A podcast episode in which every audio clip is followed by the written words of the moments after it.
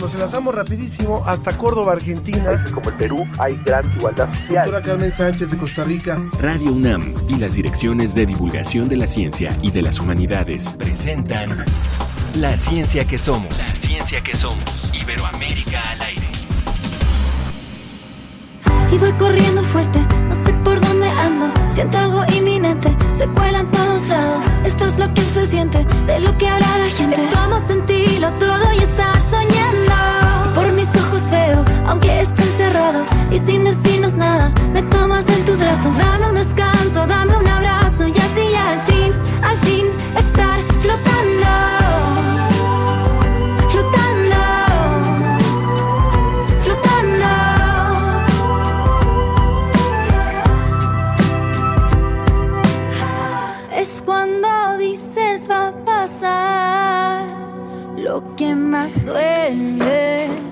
Escuchando a Francisca. Valenzuela, les damos la bienvenida a esta emisión de La Ciencia que Somos. Muchas gracias por acompañarnos en este día para informarse sobre ciencia y humanidades. Yo soy Ángel Figueroa y me da mucho gusto saludar a mi compañera Ana Cristina Olvera. Ángel, me da muchísimo gusto saludarte esta mañana de viernes y como bien lo dijiste, pues empezamos escuchando a Francisca Valenzuela. Ella es compositora y cantante bilingüe, una de las representantes más activas del pop chileno a nivel mundial y dirige un festival feminista internacional interdisciplinario que se llama Ruidosa. Ella dice que las ruidosas y los ruidosos son los que ven que hay una gran desigualdad y quieren levantar su voz para denunciar esta situación. Muchas gracias a Cristina. Bueno, esto le vamos a presentar hoy que traemos muchísimo en el programa. Vamos.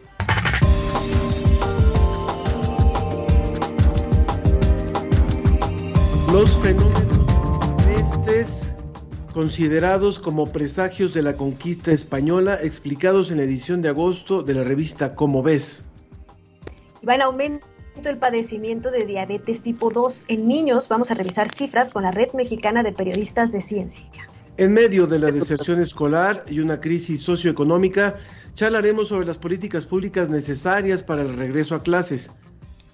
Y hablando precisamente del regreso a clases, vamos a despejar las dudas acerca de las nuevas variantes del virus SARS-CoV-2 y las medidas de prevención en las aulas. Como siempre, invitamos a que haga con nosotros este programa, que escriba en el Facebook La Ciencia que Somos, en Twitter arroba Ciencia que Somos. Les queremos decir que nuestro compañero José Pichel simplemente está de vacaciones, ya ve que allá en, en España todo el mes de agosto pues lo toman de vacaciones y ahí son bastante sagradas, así es que muy pronto lo tenemos de vuelta para quienes nos habían preguntado. Y les queremos decir que hoy en especial no puede desconectarse de este programa, los invitamos en particular a que si pueden se conecten por Facebook Live, porque hacia la parte final del programa vamos a presentar un estreno, una producción en audio y video que hemos preparado en especial para hoy y de veras que, que lo queremos invitar. No se desconecte, conéctese a Facebook Live en la ciencia que somos. Así que por favor, acompáñenos. Vámonos directamente ya con cómo ves. ¿Cómo ves? Revista ¿Cómo ves?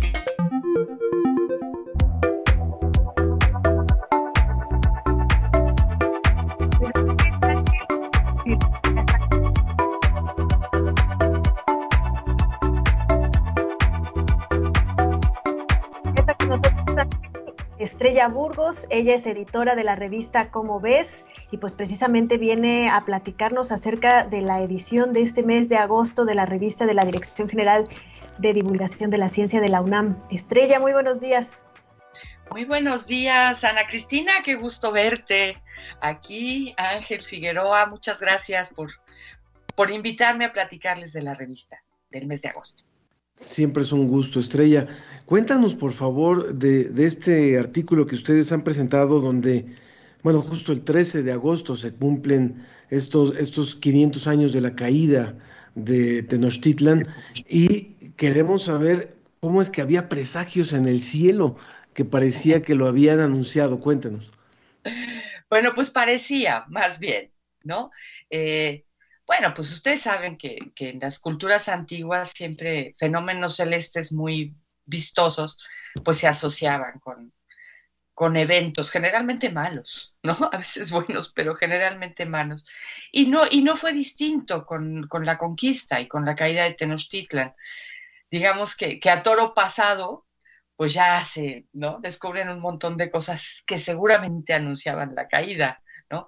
Y pues no, son coincidencias, pero Jesús Galindo Trejo, que es nuestro arqueastrónomo de la UNAM y que sabe muchísimo de, la astronomía de las culturas prehispánicas, nos, escribió este artículo, afortunadamente, y donde cuenta, eh, va haciendo un paralelismo muy bonito entre el presagio el presagio de lo que se imaginaban, pues, o, de lo que veían que después se asocia ya todo lo pasado con la caída de Tenochtitlan, con un fenómeno, con los fenómenos celestes que pudieron corresponder a lo que se referían los cronistas cuando hablaban de estos fenómenos. Y, y, la verdad es que son cosas muy bonitas, Ángel. Hay uno en particular que a mí me gusta mucho, que es el fenómeno de la luz zodiacal y, en la revista, el área de diseño se encargó de hacer un trabajo lindísimo de poner las imágenes, por ejemplo, provenientes de códices que están relacionadas con el presagio, con las, las actuales que tenemos que se han obtenido de ese tipo de fenómenos, como la luz zodiacal o un eclipse solar donde se ve muy, muy bien la corona o los cometas, por supuesto, o, uno que a mí me gusta mucho, que son las centellas, ¿no? Estas bolas de fuego. Y cada uno de estos, pues, se, asoció con un, con un presagio.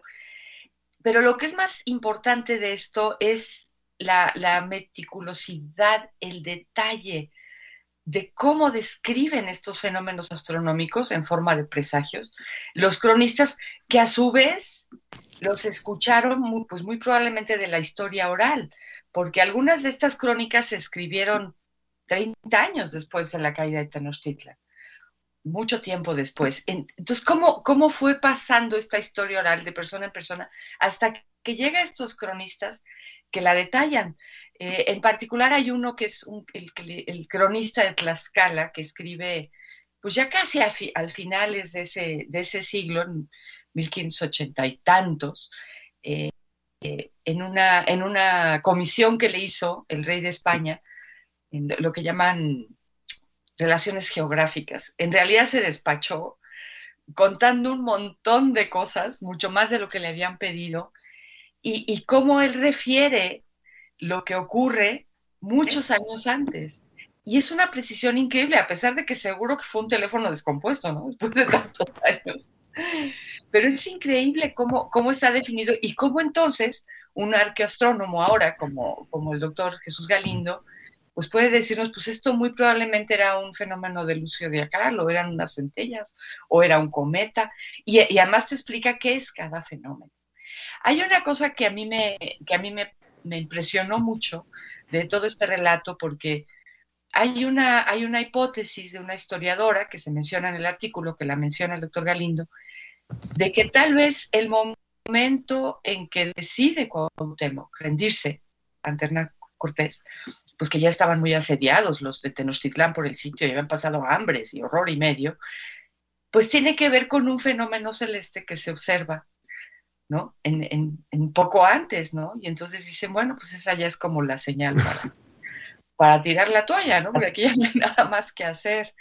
Eh, porque para ellos realmente los fenómenos celestes eran, pues eran fundamentales y decían cosas fundamentales de la vida. Entonces, quizá, no les voy a decir cuál para que vayan y lo lean, qué fenómeno celeste fue. Pero es posible que Cuauhtémoc haya dicho, bueno, pues ya, nos rendimos, ahora sí. Digo, porque también lo estaban pasando muy mal, ¿no? No creo que hubiera sido necesario un fenómeno celeste ya en ese momento, pero, pero el momento que elige para la rendición tiene que ver con esto. Entonces, bueno, como se cumplen los 500 años, eh, pues estamos muy, muy contentos de poder contar esta parte de la historia y que es una parte que destaca esa capacidad extraordinaria de observación del cielo que tenían, que tenían los prehispánicos, en particular los mexicas. Esa es nuestra portada del mes de agosto. No sé si quieran que les platique de otras cosillas que vienen ahí, si tenemos tiempo. Las mencionamos si quieres nada más, este, Estrella, para invitar al público. Bueno, tenemos un artículo sobre la quinina, que por supuesto está relacionada con la hidroxicloroquina. la hidroxicloroquina es un derivado de la quinina. Este es un artículo que del doctor Alejandro Cordero Vargas de la Facultad de Química, que cuenta toda la historia de la quinina.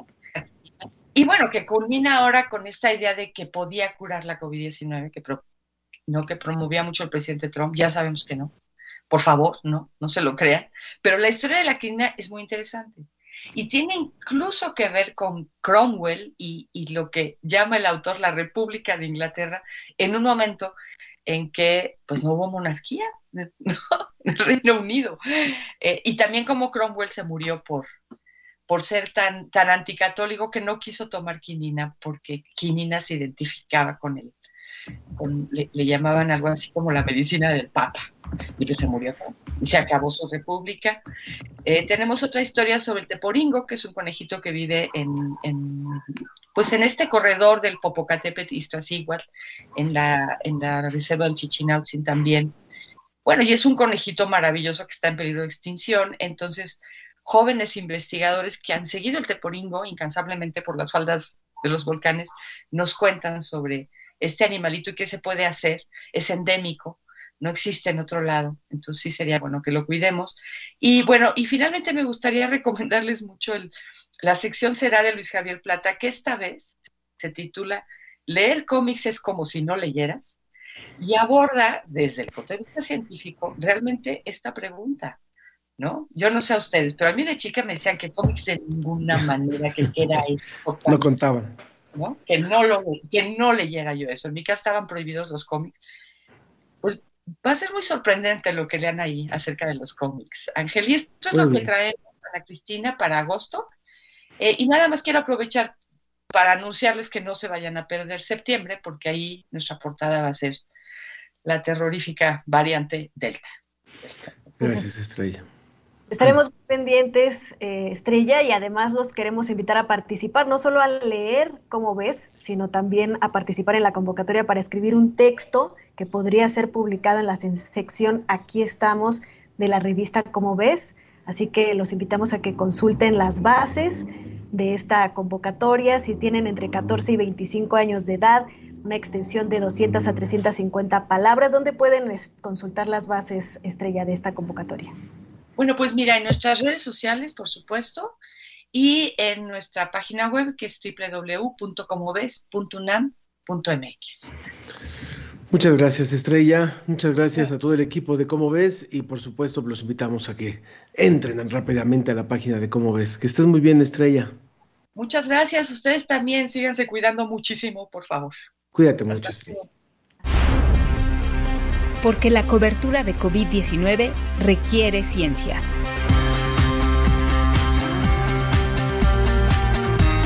Con la Red Mexicana de Periodistas de Ciencia.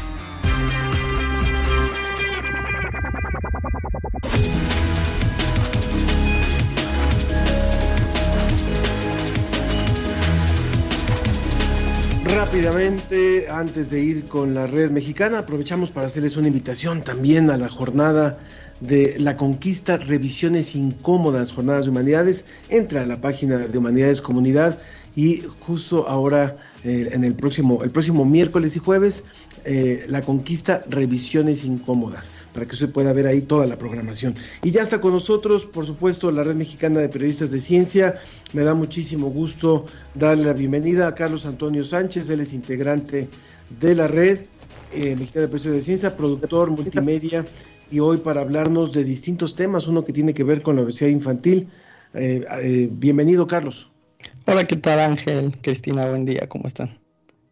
Carlos, bienvenido. Pues tú traes un tema muy interesante que nos incumbe mucho en México por el alto índice de obesidad que hay en nuestro país, sobre todo en niñas y niños, y es eh, lo que sucede con la diabetes y, esta eh, relación que tiene con la obesidad. Sí, mira, es un tema que publiqué desde hace bastante tiempo, hace tres años, en un, en un programa radiofónico que se llama Habitat Ciencia y que titulé en ese entonces Venas de Azúcar, haciendo referencia a este enorme problema que tenemos de salud pública, obesidad, sobrepeso, diabetes, y que también es un problema que, mm, como el término médico es multisistémico, es decir, es político, social, económico, sin duda, y salud también. Y al menos para contribuir desde la comunicación, lo que podemos hacer es actualizar el tema constantemente y, no quitar el dedo del renglón.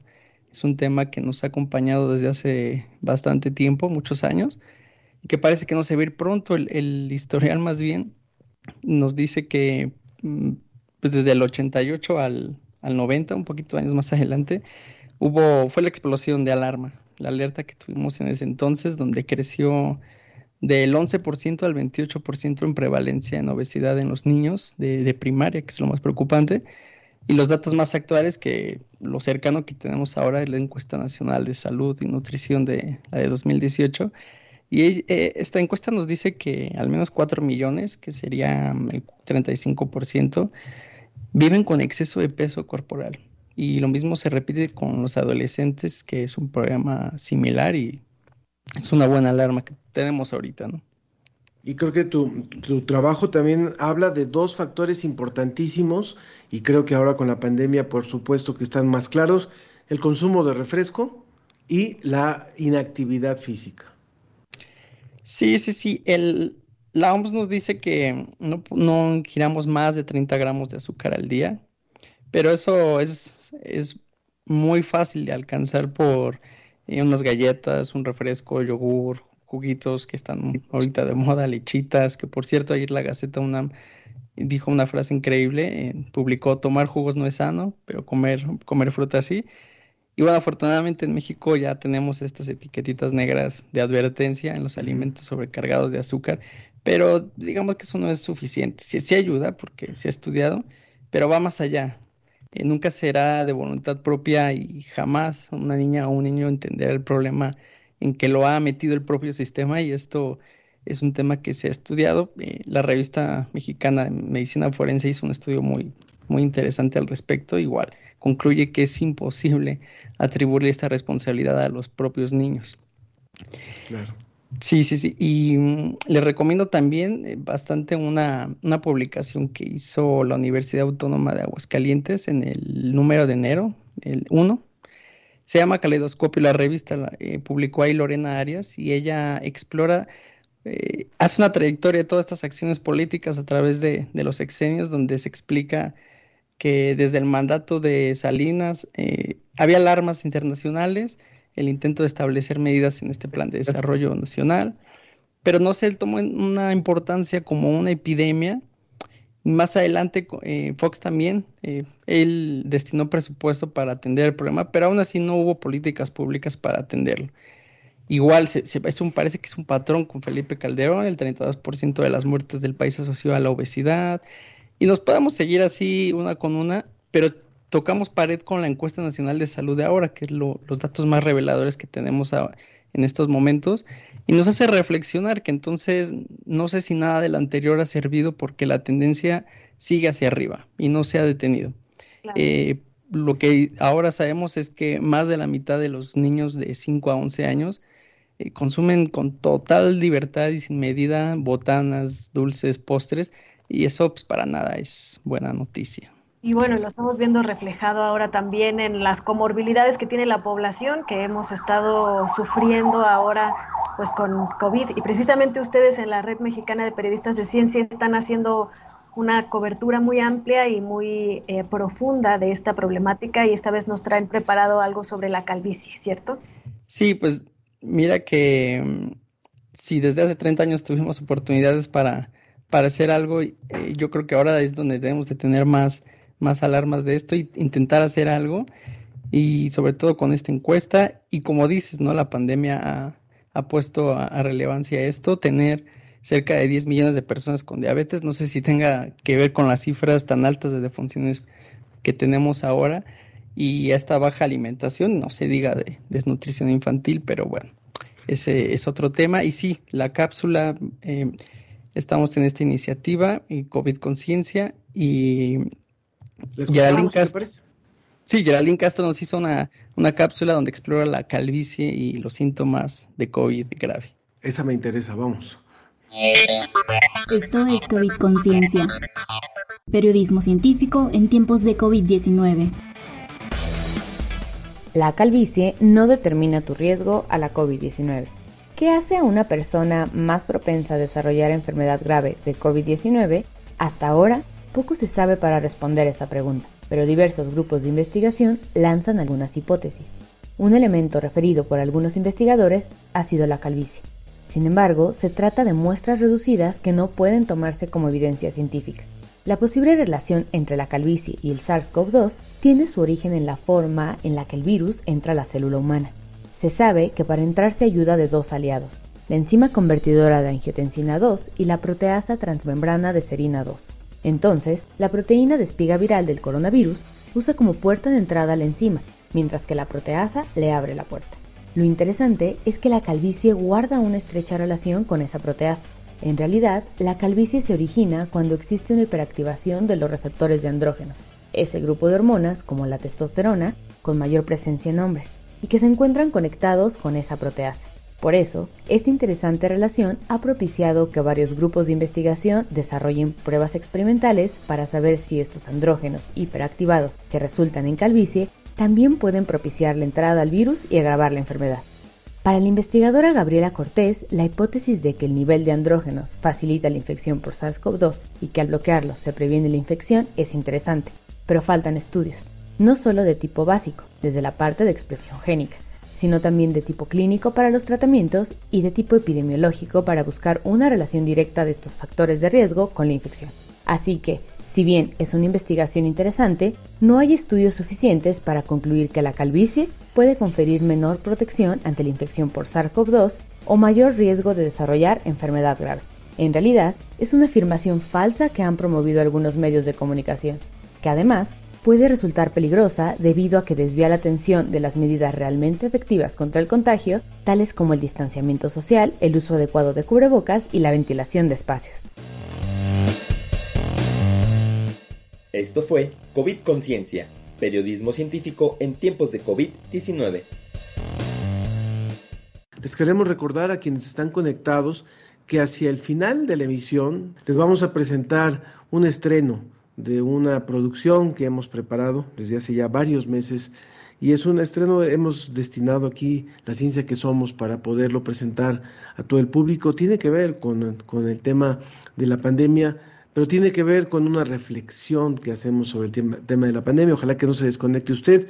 Y les reitero nuestras vías de contacto en Facebook, La Ciencia que Somos, en Twitter, arroba ciencia que somos. Eh, Mario Alberto Mora nos ha enviado saludos, saludos a todo el equipo, está escuchando y viendo. Y nos dice eh, eh, Sami Alvarado desde Colombia, Samantha y Nicolás, estos niños que son fieles a la causa, pues ya están desde allá conectados. Ojalá que se sigan ahorita hasta el final del programa para que también nos digan qué les parece lo que les vamos a presentar. Y Mario Alberto Mora sobre el tema de lo de cómo ves, decía, los cómics son una buena manera para acercarse a la lectura Qué bueno que la ciencia lo confirma. Son algunos de los mensajes del público. No sé si Ana Cristina tenga también por ahí. Así es, Ángel, tengo más mensajes. Tenemos uno de Sami y Nico.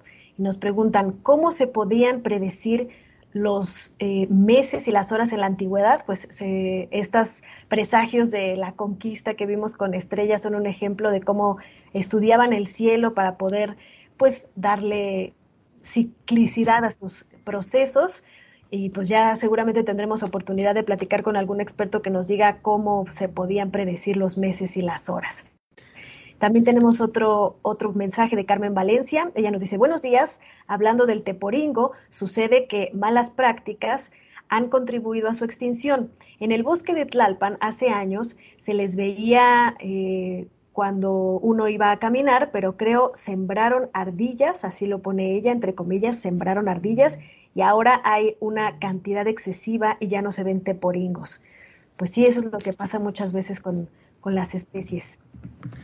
Y no sé si cuando estábamos oyendo la, la colaboración de Estrella Burgos, Ana, te vino a la mente esta cuestión que muchas veces se comenta sobre la estrella de Belén.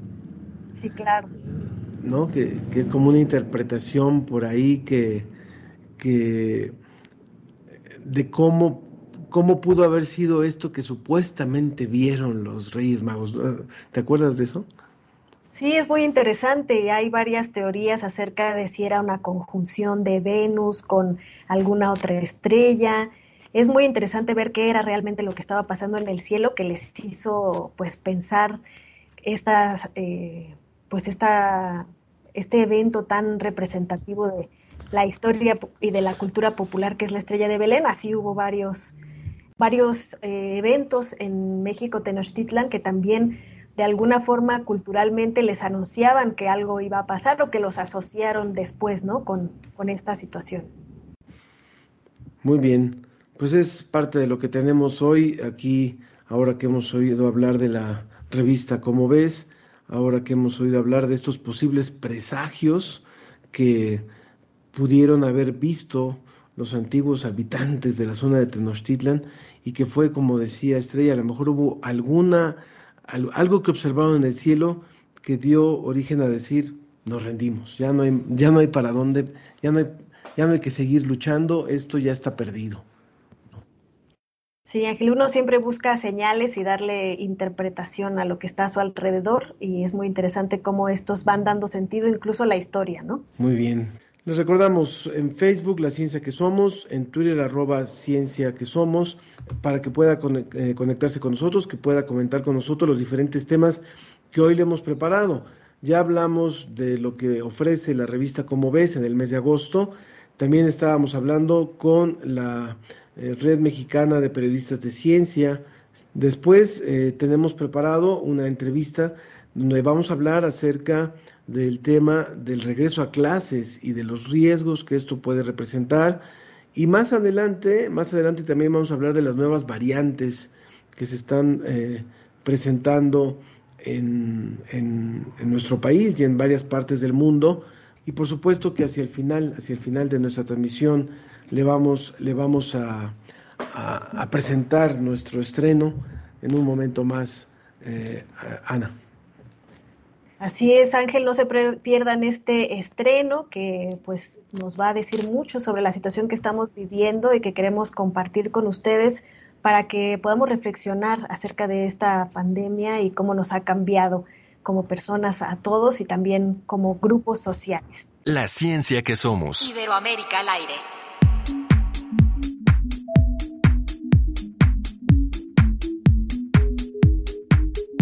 Y bueno, el regreso a las clases presenciales es un debate bastante importante y para eso está con nosotros la socióloga, la doctora Carlota Guzmán. Ella es socióloga egresada de la Facultad de Ciencias Políticas y Sociales de la UNAM, maestra en Ciencias Sociales por la Facultad Latinoamericana eh, de Ciencias Sociales, doctora en Ciencias de la Educación por la Universidad de París octavo en Francia e investigadora titular del Centro Regional de Investigaciones Multidisciplinarias de la UNAM. También es miembro del Sistema Nacional de Investigadores.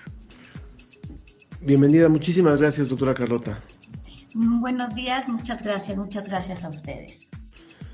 Pues nos, nos interesa muchísimo conversar con usted acerca de justo esto, esto que hemos comentado, de lo que representan el regreso a las posibles clases presenciales se, da, se ha presentado un debate importante sobre esto y cuáles deberían ser las mejores estrategias para ello. Eh, una primera participación de parte de usted, doctora.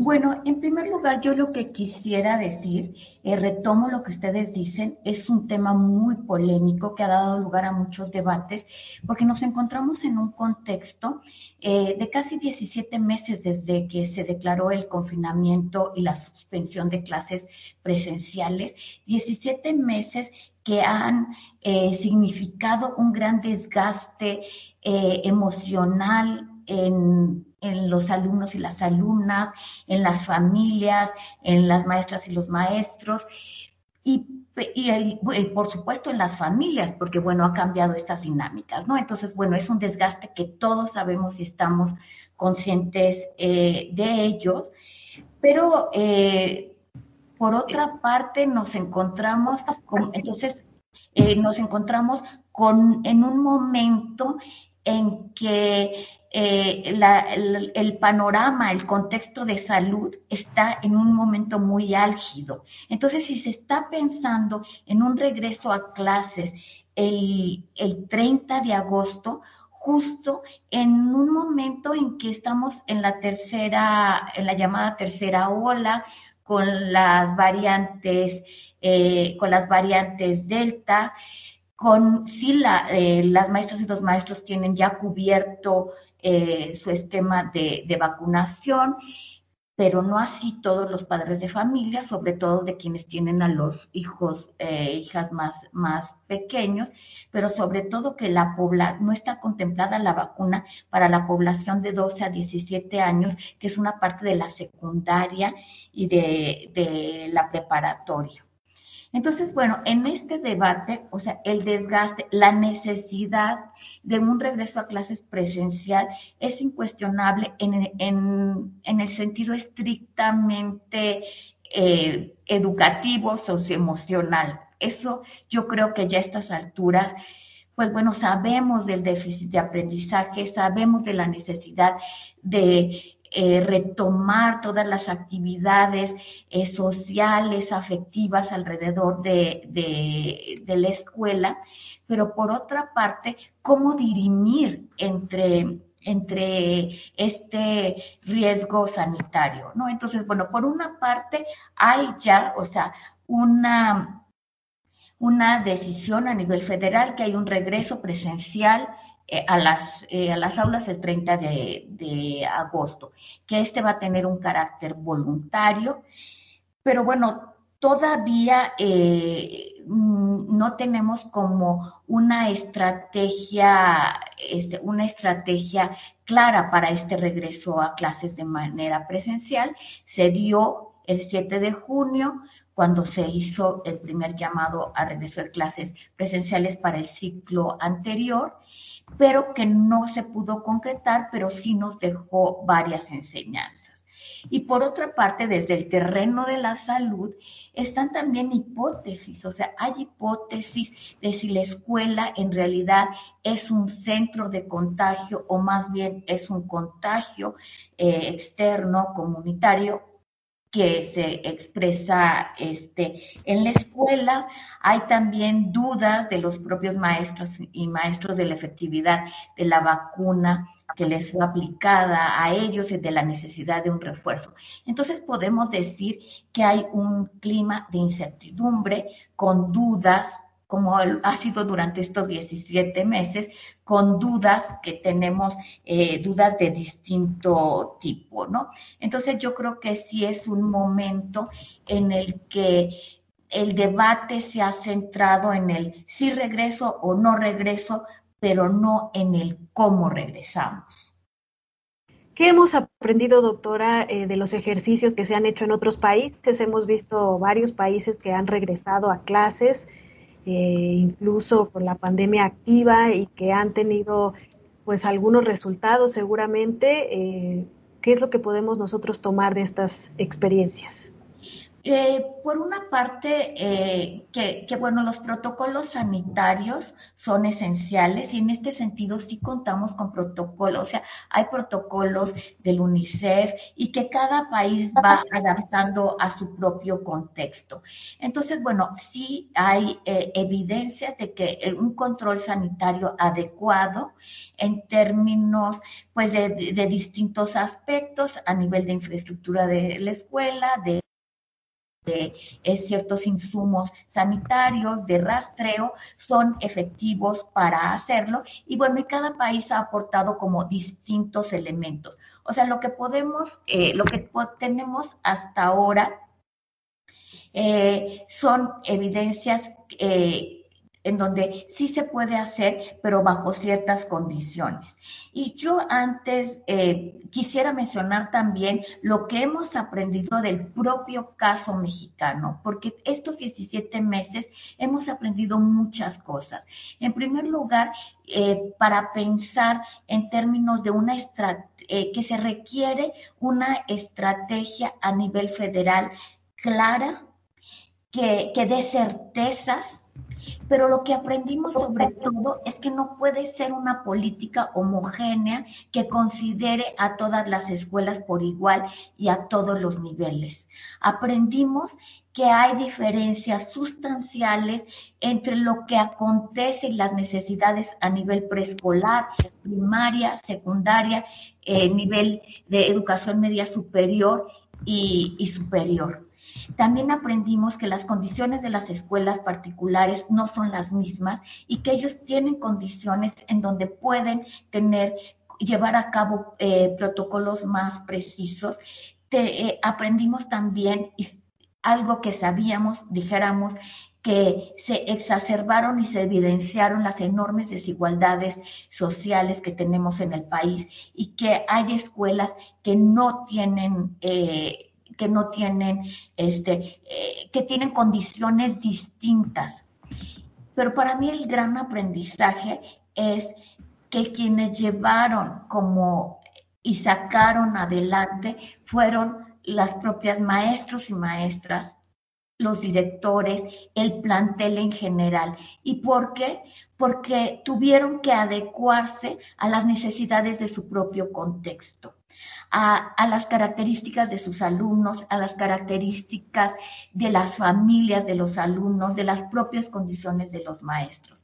Entonces, en este mismo sentido, yo creo que es necesario, sí, que ya se den a conocer lineamientos claros. También ya sabemos que la educación ya pasó a ser considerada como una actividad eh, esencial, que no estamos dependiendo necesariamente del, del semáforo verde, pero entonces sí yo llamaría a la necesidad de que esta estrategia sea lo suficientemente clara en términos de certezas pero flexible, dando lugar a este margen de acción que han demostrado de verdad valientemente maestras y maestros, directores, los planteles, las familias, de dar este espacio a la flexibilidad en donde se, estas medidas puedan ser eh, adoptadas eh, que exista una apropiación por los propios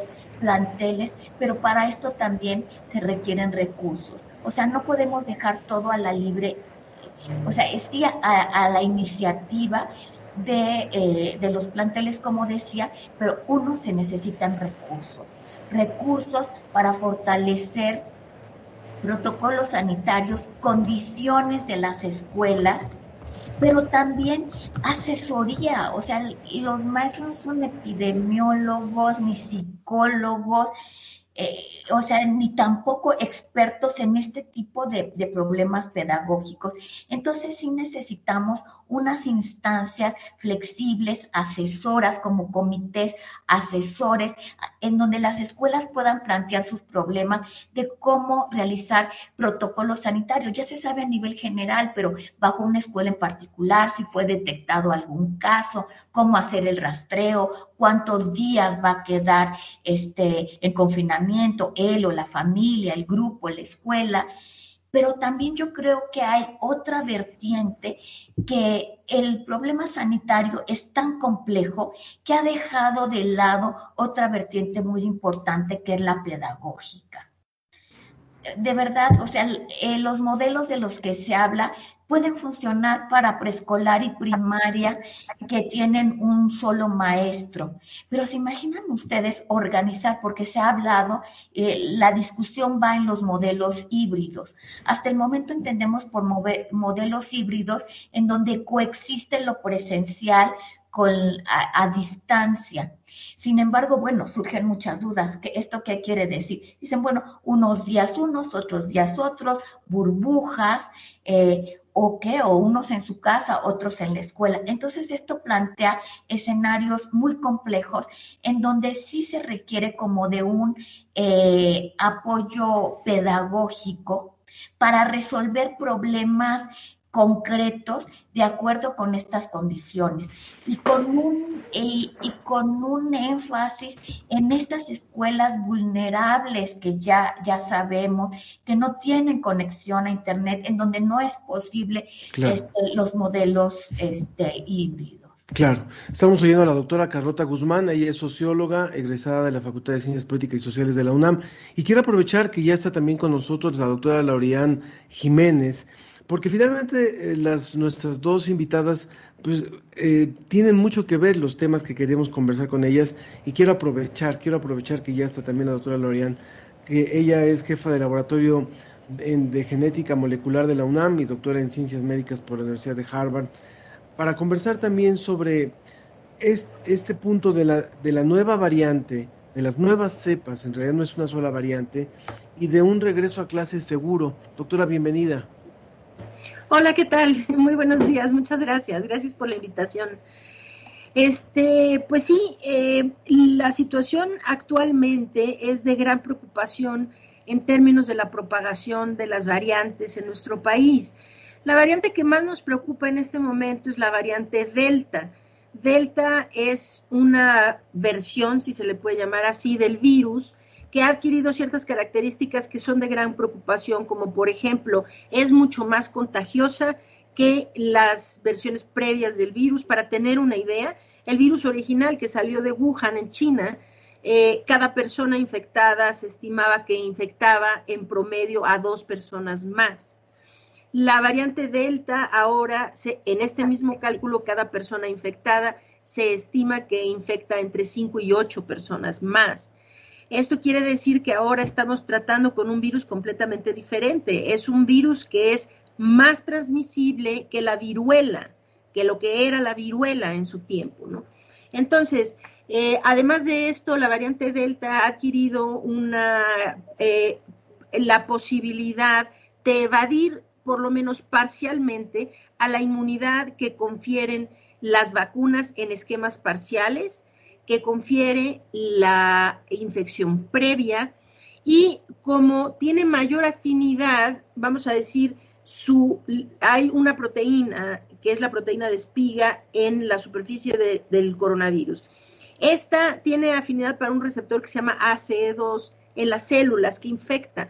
La variante Delta tiene unas eh, mutaciones en la proteína de espiga que hacen que tenga mucha mejor afinidad y que el proceso eh, de, vamos a decir, el, se eh, rompe o se quita una parte de la proteína de espiga para que la célula pueda, la, el virus pueda ingresar a la célula que va a infectar. Ahora Delta lo hace de una forma mucho más eficiente. Esto quiere decir que ahora tenemos un virus que no solo contagia más, sino que además produce cargas virales más altas en la gente que infecta.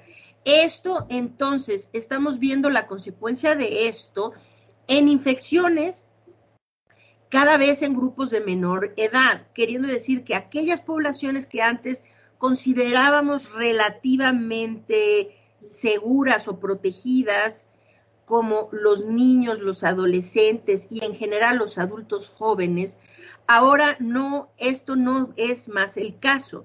Es decir, sí, el virus sigue teniendo o atacando de forma más agresiva eh, a las poblaciones de mayor edad, incluso Delta. Pero ahora estamos viendo enfermedad, no solo infecciones, sino enfermedad grave, hospitalizaciones y muertes más frecuentes en grupos de edad que habían permanecido relativamente eh, protegidos de esto. Ahora, en México, las variantes que circulan según el Consorcio Mexicano de Vigilancia Genómica estos son datos de hace un par de días, del 2 de agosto, este, de, hace unos cuantos días, ¿no? Eh, lo que habíamos tenido aquí en México es un fenómeno en donde el sureste del país estaba predominando la variante gamma. Esta variante gamma es la que se identificó primero en Brasil y la que fue eh, causa de em, las grandes los grandes brotes o repuntes que se han visto en Sudamérica o que se vieron en Sudamérica en los meses previos, incluyendo Brasil, desde luego. Entonces, el sureste de México tenía predominio de esta variante y no es de extrañarse porque realmente esta variante entró por los sitios de turismo, por los puertos de turismo en la península de, Baja de Yucatán, perdón, en la península de Yucatán, y ahí hay mucho turismo que proviene de Sudamérica y particularmente de Brasil. Esto había sido distinto a la parte noroeste del país, en donde la variante que estaba predominando era alfa y delta rápidamente tomó su lugar. Ahora, ahora la situación es esta. Es una carrera porque es un ejemplo clásico tipo darwiniano en donde es la supervivencia del más apto y en este caso delta es la variante más apta. Entonces, aquella variante que tenga mejor eh, posibilidades competitivas para transmitirse, va a terminar supliendo al resto de las variantes. Y hoy esa se llama Delta.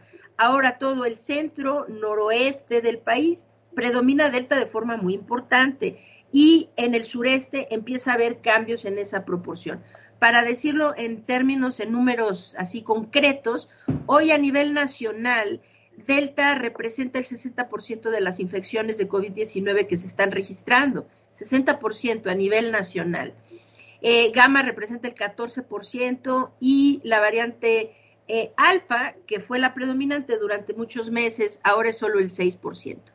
En la Ciudad de México, el Estado de México y Sinaloa, la variante Delta ya representan el 80% del virus que circula. Y el estado donde hay mayor proporción de variante Delta es Baja California Sur, con el 93%. Entonces, hay por lo menos eh, este, 12 estados en donde la variante Delta ya tiene una proporción mayor del 50% y comienza a cambiar en la península de Yucatán, donde Quintana Roo ya Delta está supliendo a Gama y Yucatán curiosamente se ha quedado todavía con Gama como la predominante.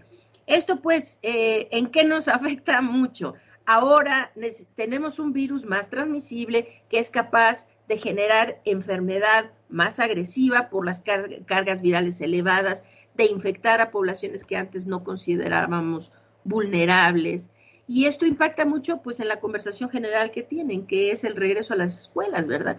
¿Qué cosas se necesitan hacer para tener cuidado, para tener precauciones? Entonces, las medidas que antes, de las que antes hablábamos, ahora tienen que ser medidas más puntuales, más efectivas y tienen que ser implementadas de forma mucho más estricta para garantizar la seguridad no solo de los estudiantes, sino de toda la gente que trabaja en las escuelas, los maestros, los administrativos, los de vigilancia y todos los demás, ¿no?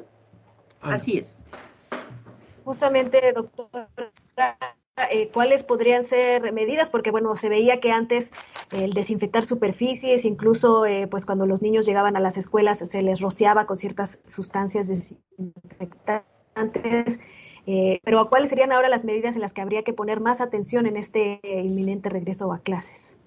Sí, hay que considerar siempre la vía de transmisión. Al inicio de la pandemia pensábamos que la vía de contacto era una vía importante de transmisión, queriendo decir que todo esto de en una superficie, yo toco una superficie, el virus se queda en mis manos y después como que me autoinoculo el virus y me infecto.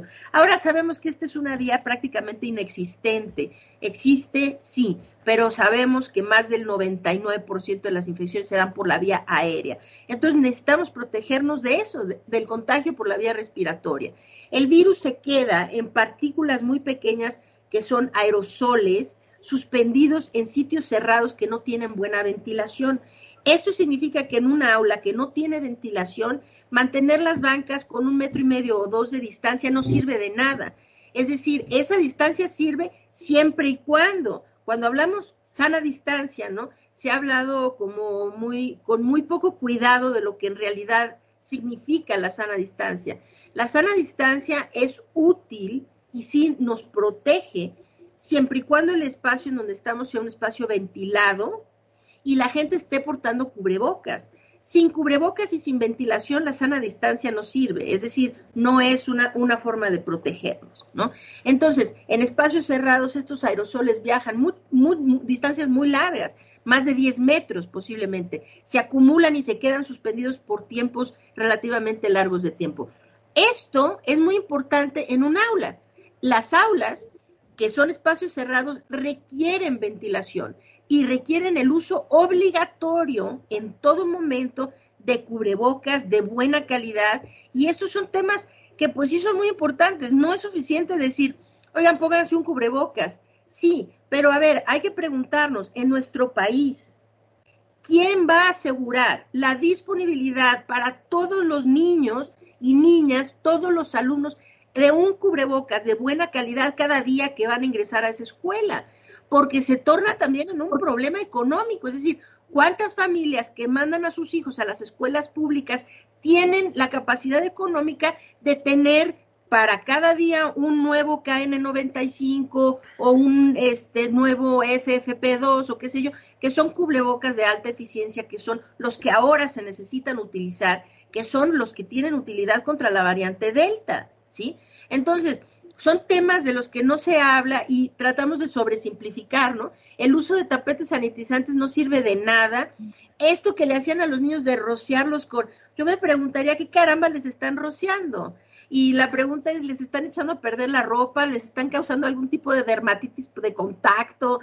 Que le, eh, rociar a la gente no sirve de nada porque el virus no está ahí, no es esa la forma como nos contagiamos. Hay que dejar de invertir tiempo, dinero y esfuerzo en métodos que no sirven para detener la transmisión, como lo son estos túneles sanitizantes, que según entiendo cuestan más de 100 mil pesos cada túnel. Qué desperdicio de dinero en eso. Imagínense cuántos cubrebocas de buena calidad se hubieran podido comprar por cada uno de esos túneles que se han, que se han comprado, ¿no? Entonces, hay que cubrebocas bien colocados, dar la instrucción, cómo se utiliza, cómo es efectivo, tienen que estar bien ajustados al rostro, es importantísimo. Eh, qué tipos de cubrebocas alternativos a los de alta eficiencia son importantes, como los de tela o los quirúrgicos, en qué momentos hay que usar dobles. Este es el tipo de acciones que necesitamos tener en cuenta. Y la ventilación.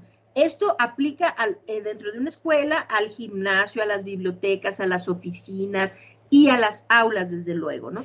Hay que privilegiar las actividades al aire libre y lo que se haga en espacios cerrados tiene que ser durante el menor tiempo posible dentro del aula. De hecho, es que se hablaban hasta cosas que son contraproducentes, ¿no? Aquí se ha dicho, para cuidarlos vamos a tener los recreos dentro del salón. No, no, es todo lo contrario. Es decir, hay que quedarse dentro del aula el menor tiempo posible. Ahí hay que dar clase, hay que hacer lo que es indispensable dentro del aula y salir para ventilar, para sacar, para disminuir el riesgo de transmisión. Entonces, estas son medidas que sí sirven. Bien, nos vamos acercando a la recta final del programa y sería muy importante poderle dar salida a ciertas preguntas del público. Estamos con la doctora Carlota Guzmán eh, y también con la doctora Lorian Jiménez. Eh, Armando Cruz dice, ojalá pudieran hablar del crecimiento estimado en México de la tercera hora, ola de COVID y hacer énfasis en las medidas preventivas. Bueno, creo que se ha, ido, se ha estado comentando, aún en las personas vacunadas y también hablar de la ciencia aplicada al deporte. Un saludo desde Emiliano Zapata Morelos. También eh, algunas llamadas que fueron llegando a lo largo de la semana, porque nosotros estuvimos anunciando el programa a lo largo de la semana y era justo esto de si era aconsejable que hubiera actividad deportiva y recreos, creo que ahora lo, lo decía, la escuela es completamente cerrada, ¿qué se hace si los salones tienen prisma y no ventana? No entiendo lo del prisma, o será clima. Eh, mi papá estuvo con COVID, es aconsejable que yo vaya a la prepa. ¿Cómo hacer un cubrebocas de buena calidad? Aconseja doble tapabocas para niños. ¿Cómo se controla el dióxido de cloro en las aulas? Y yo les preguntaría, y ya para ir cerrando, doctora Carlota, eh, ¿cuál es la experiencia que retomamos de otros países, de los niños que han regresado a clases o los jóvenes que han regresado a clases y que han sido experiencias positivas, que sería importante considerar para un regreso posiblemente a finales de, agosto en el caso de México y por ahí hay en fechas similares en algunos otros países de la región que nos escuchan. Eh, retomaría en este breve tiempo dos casos que me parecen importantes. Por un lado, el caso de Argentina, que el regreso a clases lo ha tomado a partir de un anclaje territorial, es decir, donde cada uno de los territorios de las escuelas bajo su propio contexto adapta los protocolos. Entonces, bueno, esto me parece como importante en el sentido de la heterogeneidad de condiciones que tienen, obviamente bajo lineamientos generales, pero adaptados a su propio contexto. Me parece también interesante el caso de Israel 4.10, en donde se va a, clases cuatro días y diez no. Entonces, de esta manera, en, en los cuatro días presenciales, bueno, se pueden hacer, eh, aclarar este, dudas, tener como ese contacto tan necesario, pero después los diez días en donde se da la posibilidad de... Eh, eh, de tener como un espacio, un espacio en donde las posibilidades de contagio disminuyan. Pero yo creo, y vuelvo, yo creo que con el caso mexicano hemos aprendido mucho con la, eh, con la labor titánica, tan importante, de tanta entrega de las maestras y los maestros y directivos mexicanos. Doctora eh, Carlota, muchas gracias por este comentario. Pues como vimos, hay países se ha logrado hacer ejercicios interesantes. Eh, doctora Lorian, para que las personas estén lo menos preocupadas posible, ¿cuál sería la recomendación de cómo llevar a los niños a la escuela? Muy rápidamente. Sí, este, necesitan cuidarse de la transmisión. Van a tomar el transporte público, van a estar entre otras personas, los niños van a entrar a la escuela, van a estar con otros niños. Su mejor aliado es un cubrebocas de buena calidad. Inviertan en cubrebocas de buena calidad. Ese es el mejor aliado que tienen. Entonces, hay que tener cubrebocas que estén bien ajustados al rostro, de preferencia cubrebocas de alta eficiencia, como KN95, N95, N99, este, KF94 o FFP2. Esto, pueden encontrar información sobre esto, eh, si me permiten, en salvemosconciencia.org. Hay mucha información sobre los cubrebocas que pueden eh, abrevar de eso. Utilicen cubrebocas, esto es lo más importante. Y, e insistan en sus escuelas que los espacios cerrados se ventilen. Esta es la mancuerna más importante para proteger a sus menores, ¿no? Y desde luego, pues siempre que alguien tenga síntomas hay que quedarse en casa, hay que avisar a otros que se tienen síntomas para que hagan lo suyo también y sepan si es COVID o no, etcétera. Hay que, hay que llevar a cabo eh, estas acciones. Lo principal es cuidarnos del contagio y eso lo logramos con un buen cubrebocas puesto todo el tiempo y con la ventilación de los espacios y esto incluye el transporte público. Pues muchas gracias, muchas gracias a la doctora Carlota Guzmán y a la doctora Lorian Jiménez. Gracias por esta colaboración hoy en la ciencia que somos. Que estén muy bien. Gracias, muchas, gracias. Hasta luego. Muchas gracias por la invitación. Hasta luego. Buen día. Hasta luego. La, ciencia, que, somos. Iberoamérica al aire. Nos cubrió una sombra grande. Observarla es importante. ¿Dónde vamos tan deprisa? Ya no somos los de antes. Este mundo está quebrado. Pues esta es, esta es la canción que hemos preparado, eh, un nuevo nosotros y los invitamos a que nos ayuden a hacerla viral, a que nos ayuden a compartirla con, todos sus amigos, con todos sus, sus contactos. Eh, ¿Qué te pareció, Ana? Ya, ya la conocías, pero eh, ya finalmente la pudimos estrenar.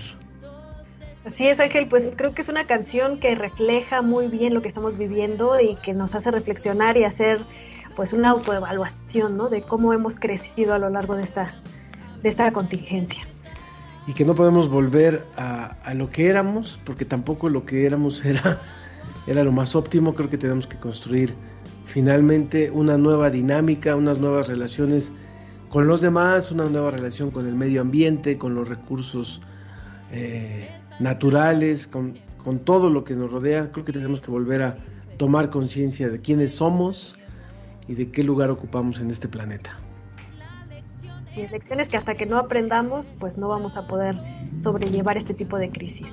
Muy bien, los invitamos a que en, el, en la página, en el YouTube de la Coordinación de Humanidades puedan ustedes compartir, compartir eh, este video, en un nuevo nosotros, y que lo, lo vayamos haciendo viral para llevar este mensaje de que humanidad es un nuevo nosotros. Gracias Ana Cristina y gracias a todos los que hicieron posible hoy la ciencia que somos. Yo soy Ángel Figueroa. Y en nombre de todo el equipo, que tenga un excelente fin de semana. Gracias Ángel, nos vemos el próximo viernes. Nos cubrió una sombra grande, observarla es importante. ¿Dónde vamos tan deprisa? Ya no somos los de antes. Este mundo está quebrado